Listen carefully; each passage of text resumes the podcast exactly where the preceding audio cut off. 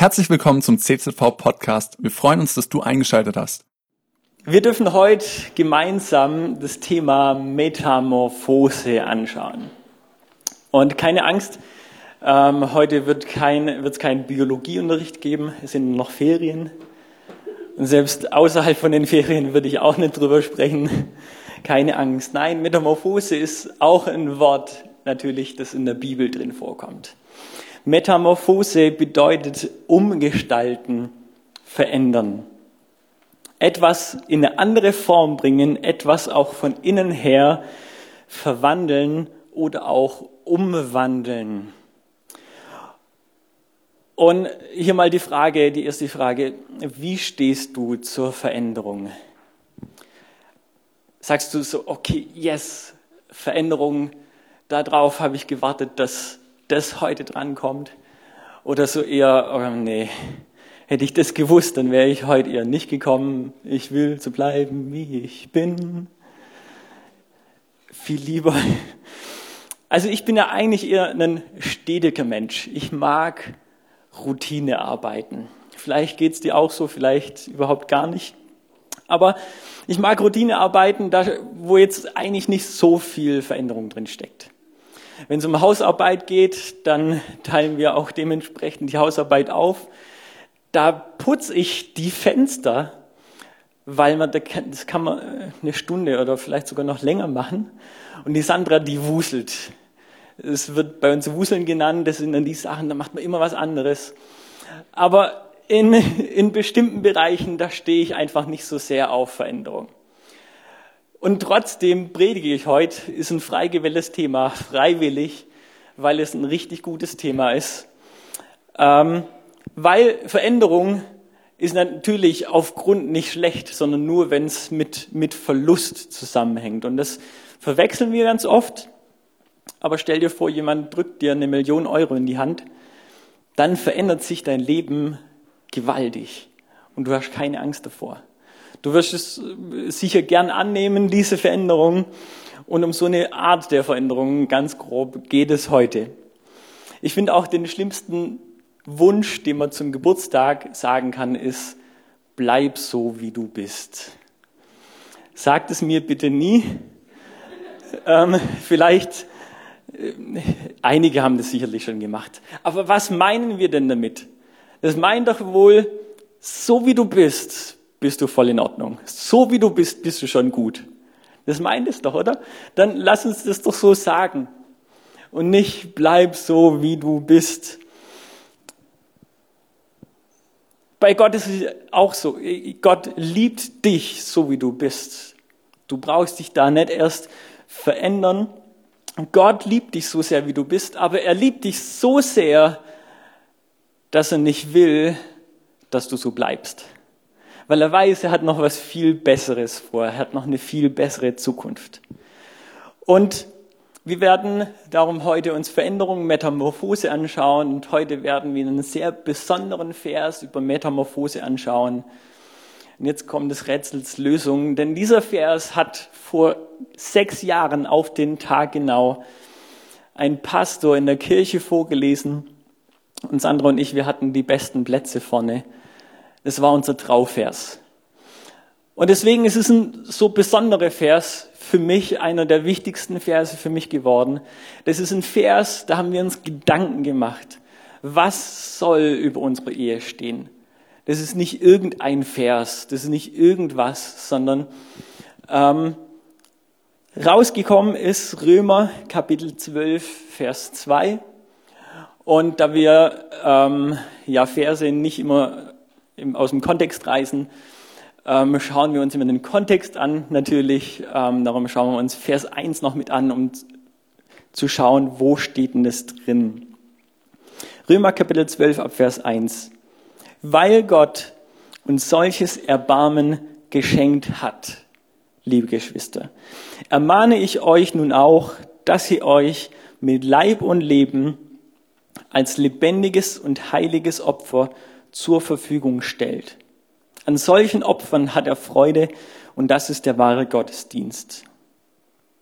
Und seid nicht gleichförmig dieser Welt, sondern werdet verwandelt durch die Erneuerung des Sinnes, dass ihr prüfen mögt, was der Wille Gottes ist, das Gute und Wohlgefällige und Vollkommene. Ich gebe offen zu, die wenigsten Hochzeitsverse fangen wahrscheinlich an mit und seid nicht. Es hört sich erstmal nach so einem Verbot an. Man will doch eigentlich eine Zusage haben. Und Liebe steckt auch nicht drin. Aber ähm, darum ist der Zusammenhang auch zu Vers 1 umso wichtiger, um zu begreifen, was steckt denn da wirklich für einen Schatz da drin. Darum gehen wir nochmal kurz zurück zu Vers 1 weil Gott uns solches Erbarmen geschenkt hat, liebe Geschwister. Darin ist das Ganze eingebettet. Der Römerbrief vorher, schon die Kapitel, handeln ganz, ganz viel von Erbarmen. Darum braucht jetzt Paulus nicht mehr so viel dazu schreiben, sondern davor hat er ganz viel geschrieben. Ab Kapitel 12 wird es dann praktischer. Wenn du dann so ein Praktiker bist, dann les mal ab Kapitel 12 die, diese ähm, Kapitel. Aber vergesst nicht die, die davor, weil das ist die Grundlage, warum wir das überhaupt tun. Und die Bedienungsanleitung von dem, was wir gleich lesen, ähm, ist also gleich ganz am Anfang zusammengefasst für wenig Leser, weil Gott uns solches Erbarmen geschenkt hat. Darum, darum ermahne ich euch nun auch.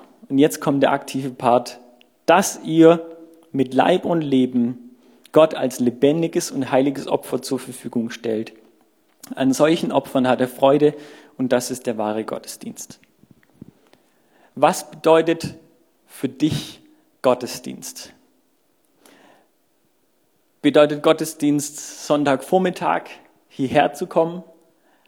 Ja, das ist auch ein Gottesdienst, natürlich. Aber ich glaube, dass dieser Gottesdienst nicht so sehr der Part ist, wo wir so viel Gott dienen, sondern wo hauptsächlich Gott uns dient. Wo wir auftanken können, wo wir neue Kraft sammeln können, wo wir von ihm hören können. Das ist der Gottesdienst, in dem wir uns jetzt gerade eben befinden. Und danach startet dann dieser Gottesdienst, von dem Paulus hier schreibt. Dieser wahre Gottesdienst, der heißt mit Leib und Leben, dass wir uns Gott zur Verfügung stellen. Das, das ist die ganze Woche. Das ist dann, wenn wir, wenn wir rausgehen und Zeit haben mit Menschen, vielleicht mit unserer Familie oder mit einer Kleingruppe oder mit Menschen, die Gott nicht kennen oder wenn du allein bist, wenn du Fürbitte leistest, wenn du für andere betest. Das ist diese Zeit, wo, wo dann unser Gottesdienst ist, die ganze Woche. Und wie das genauer aussehen kann, das sehen wir dann im nächsten Vers. Und den gehen wir jetzt Punkt für Punkt mal durch, ähm, nehmen wir ganz genau unter die Lupe. Und er fängt an mit, seid nicht gleichförmig dieser Welt.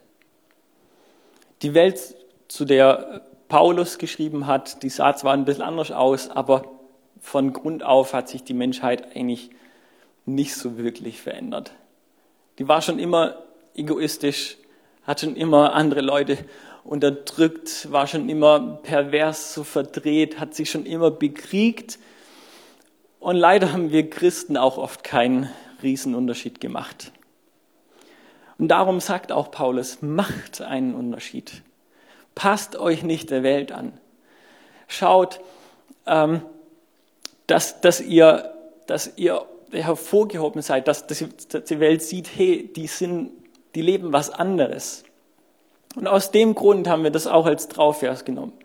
Weil wir gesagt haben, wir wollen, dass unsere Ehe einen Unterschied macht zu dem, was die Welt vorlebt. Zu dem, was, äh, was die Stars im Fernsehen vorleben. Und wir wollen einen Unterschied machen da dazu. Auch wenn die Kultur um uns herum, die ändert sich. Aber wir wollen uns nicht anpassen, sondern wir wollen lieber schauen, was ist Reich Gottes Kultur? Was ist die Kultur, die, die Gott uns vorlebt, was er uns zeigt und wollen uns daran anpassen.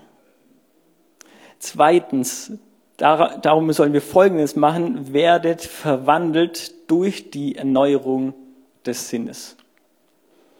Und in diesem Verwandeln im Griechischen steckt dieses Wort Metamorphose drin. Dieses wunderschöne Wort und ich glaube, die meisten, die kennen es von der Raupe, die ein Schmetterling wird. Gott hat die Raupe erschaffen. Er hat schon ganz genau gewusst, als er die Raupe geschaffen hat, wie er es macht. Und er hat in sie etwas hineingelegt, Metamorphose. Er hat Veränderungen hineingelegt. Er wusste, ähm, er hat schon, schon von Anfang an die Bestimmung reingelegt. Und das Interessante ist, wann das passiert, wann die Raupe sich zu einem Schmetterling verwandelt. Dann, wenn die Raupe denkt, oh krass, jetzt ist alles vorbei.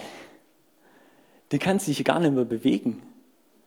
Denkt die wahrscheinlich, sie stirbt jetzt gerade eben oder irgendwas passiert da. Ich weiß nicht, was da, was da los ist. Sie ist ausgeliefert der Natur ihrem Schöpfer, dass der alles richtig macht. Das ist eine Zeit, da, ähm, das ist wahrscheinlich die unschönste Zeit überhaupt. Vorher kann sie fressen, fressen, fressen, nachher kann sie fliegen, fliegen, fliegen. Ähm, aber das ist eine richtig harte Zeit. Und wenn du auch schon solche Situationen erlebt hast, oder vielleicht wenn du es gerade eben so eine Situation erlebst, vielleicht ist es auch eine Situation, die Veränderung bringen kann. Es kann ganz gut sein, dass Gott da gerade dabei ist, dass wir wachsen, wenn wir dabei festhalten an ihn, wenn wir dabei ihm vertrauen, dass er alles richtig macht. Und ich habe das schon so oft erlebt, dass die Zeiten, wo ich merkt habe, ich bin echt an den Grenzen, dass da ist ein, wieder ein Stück Metamorphose passiert. Da bin ich wieder ein Stück gewachsen, habe ich mich wieder verändert. Und der Unterschied bei uns Menschen zur Raupe ist, das passiert leider nicht einmal im Leben und dann sind wir ein wunderschöner Schmetterling, sondern das ist ein lebenslanger Prozess. Das dauert an und was will eigentlich Gott daran erneuern? Was, also gerade speziell in diesen Versen, was sagt Paulus hier, was soll erneuert werden in uns? Wir haben gerade gelesen, er will unsere Sinne erneuern. Oder genauer übersetzt, noch mehr steckt drin, unser Denken, unser Verstand, unser Intellekt. Unser ganzes Denken soll erneuert werden. Darum auch wieder eine persönliche Frage, wie denkst du über deinen Nachbarn, über den Autofahrer vor dir, über deinen Chef, über deinen Pastor, über deinen Freund, vielleicht auch über deinen Feind? Oder auch, wie denkst du über dich selbst? Wie denkst du? Und Gott hat uns ja geschaffen als Königskinder. Denken wir so? Gott hat uns erschaffen als Priester, als Leute, die andere Menschen in eine Beziehung zu Gott bringen können. Das ist, er hat uns eine neue Identität gegeben. Er sieht uns so, wenn er uns anschaut. Denken wir so? Sprechen wir so? Also, hast du dir schon mal Zeit genommen, um dein Denken zu überprüfen? Vielleicht ist ab heute so ein Zeitpunkt oder auch jetzt, wo wir das mal einfach überprüfen können. Ist es so? Hey, wir werden verwandelt dadurch. Unser Wesen wird verwandelt dadurch. Wir werden immer ein Stück besser werden dadurch. Und wie gesagt, leider passiert es nicht auf einmal, so mit der Taufe, Schmetterling, sondern ähm, das ist ein Prozess und die Frage ist, sind wir auf dem Weg?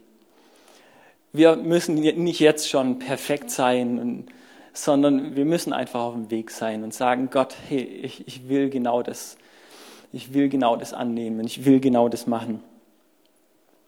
Und ein Resultat davon ist dann drittens, dass ihr, über, dass ihr prüfen mögt, was der Wille Gottes ist.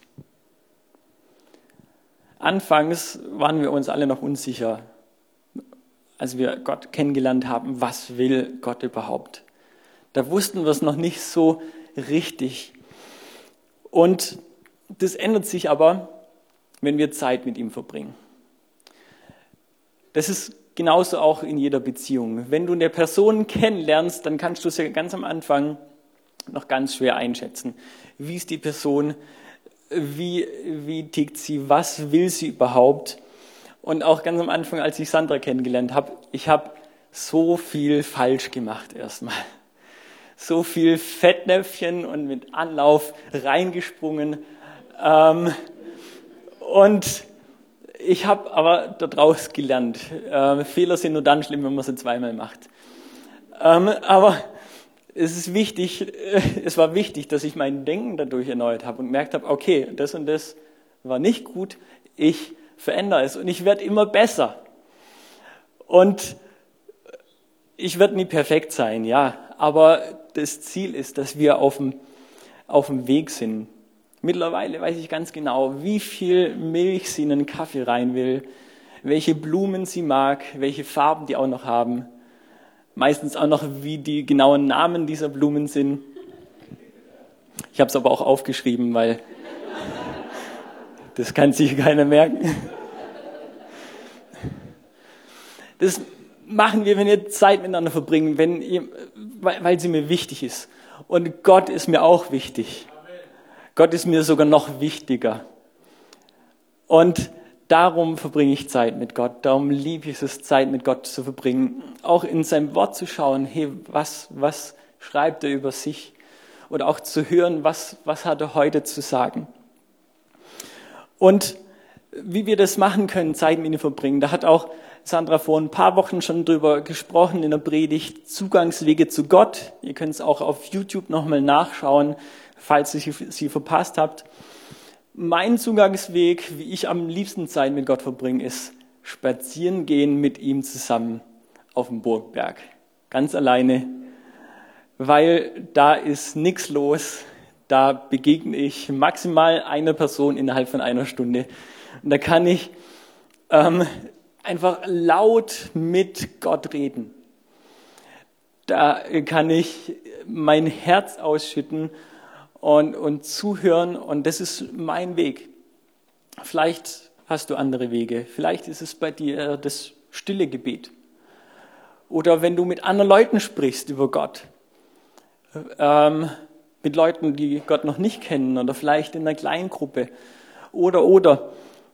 Ähm, und mit der Zeit können wir immer mehr lernen, was ist Gottes Wille, was ist das eigentlich, was er ähm, für unser Leben vorhat, was, was sein Plan ist, was ihm auf dem Herzen ist eigentlich.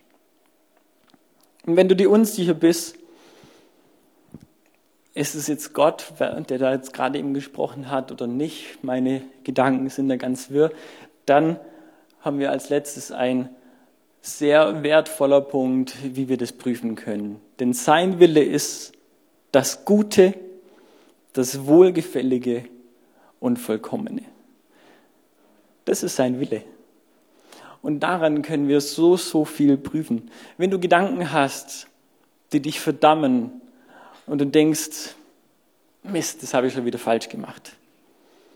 Und jetzt, äh, jetzt bin ich wahrscheinlich schon wieder unten durch. Und jetzt muss ich mir Gottes Liebe erstmal verdienen. Und die dich so runterdrücken, dann weißt du, das kann nicht von Gott sein. Weil sein Wille ist das Gute, das Wohlgefällige und das Vollkommene. Sein Wille ist wohlgefällig für uns.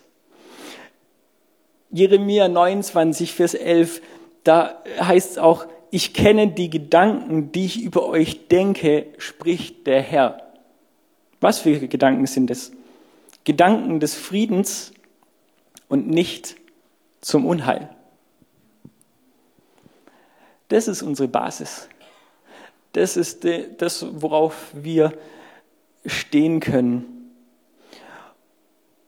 Und ich möchte dich jetzt herausfordern, das selber für dich herauszufinden. Was ist Gottes Wille? Das ist der praktische Schritt. Ich hoffe, ihr nehmt das mit nach Hause, aber wir werden auch jetzt zwei Lieder miteinander singen. Und wir werden in dieser Zeit von einem Lobpreis einfach auch Zeit haben, um einen Zugangsweg zu Gott haben, um Beziehung mit ihm zu pflegen, um Beziehung zu knüpfen, Liebe auszudrücken zu ihm. Und das ist eine Zeit, das, das liebe ich im Lobpreis, einfach Gott zu begegnen Lass uns diese Zeit nehmen, aber das auch natürlich gerne auch mit nach Hause nehmen. Was ist Gottes Willen? Einmal im Allgemeinen, dass wir das rausfinden, das sehen wir ganz gut, wenn wir, wenn wir in die Bibel reinschauen, aber genauso auch ganz speziell in deinem Leben. Was spricht Gott heute zu dir? schon länger nicht mehr gemerkt hast, Gott hat irgendwie so einen Gedanken in mein Herz reingepflanzt oder so ein, ach ja, ich glaube, das war jetzt das, was Gott gesagt hat, dann lasst uns auch gleich jetzt in den Hören gehen. Einfach vor Gott stehen und sagen, Gott, sprich du, ich möchte Zeit mit dir wie mit einem Freund, ich möchte dich mehr kennenlernen. Und wenn du nicht sicher bist, wie du das genau machen kannst, und du sagst, hey, diese nächsten Schritte, die ich jetzt machen kann, ähm, da bräuchte ich eigentlich jemanden, der mich begleitet. Ich finde, es ist jetzt schwierig, das Ganze alleine zu machen. Dann habe ich eine richtig gute Nachricht für dich. Wir haben Next Steps. Und das ist ein wunderbarer Kurs und der passt einfach richtig gut zu dem, was ich jetzt gerade gesagt habe, zu dem herausfinden, was will Gott für dein Leben, was für eine Bestimmung hat er in dich hineingelegt, was ist sein Wille. Und das ist eine Begleitung bei den nächsten Schritten. Wenn du die noch nicht besucht hast, dann möchte ich dich gerne dazu einladen, ähm, da teilzunehmen. Das ist auf Zoom, das heißt, jeder kann es von daheim kann, kann da teilnehmen. Du kannst auch andere fragen, wenn du mit technischen Sachen da irgendwo Schwierigkeiten hast, da finden wir sicher Hilfe. Ähm, aber nutz diese Hilfe, wenn du sagst, ich brauche das. Da ist der erste Schritt, ist Gott lieben. So ein wichtiger Punkt, Gott lieben, da steckt einiges drin. Dann Gemeinde leben, steckt da drin. Was ist die Vision von uns? Was ist unsere DNA? Gaben fördern ist da drin. Was hat Gott in dich hineingelegt? Welches, wie hat er dich designt? Ähm, da lernst du vielleicht Begabungen, von denen du noch gar nicht wusstest. Und der Gesellschaft dienen, dass es auch praktisch wird, dass wir das tun. Aber wenn du schon besucht hast und welche nächsten Schritte du auch gehst, ich wünsche dir sehr, sehr viel Segen dabei, dass du erkennst, die Gedanken Gottes. Die Gedanken Gottes, die Frieden ausstrahlen, die dir eine Hoffnung geben und eine Zukunft geben. Cool, dass du dir unsere Predigt angehört hast. Wir hoffen, sie hat dir geholfen und wir wollen dich ermutigen, auch während der Woche Teil einer Kleingruppe zu werden. Schreib uns einfach eine E-Mail an podcast.czv-kreuzheim.de oder komm einfach am Sonntag in unseren Gottesdienst. Folge uns außerdem auf Facebook oder Instagram für alle weiteren Infos. Wir freuen uns auf dich.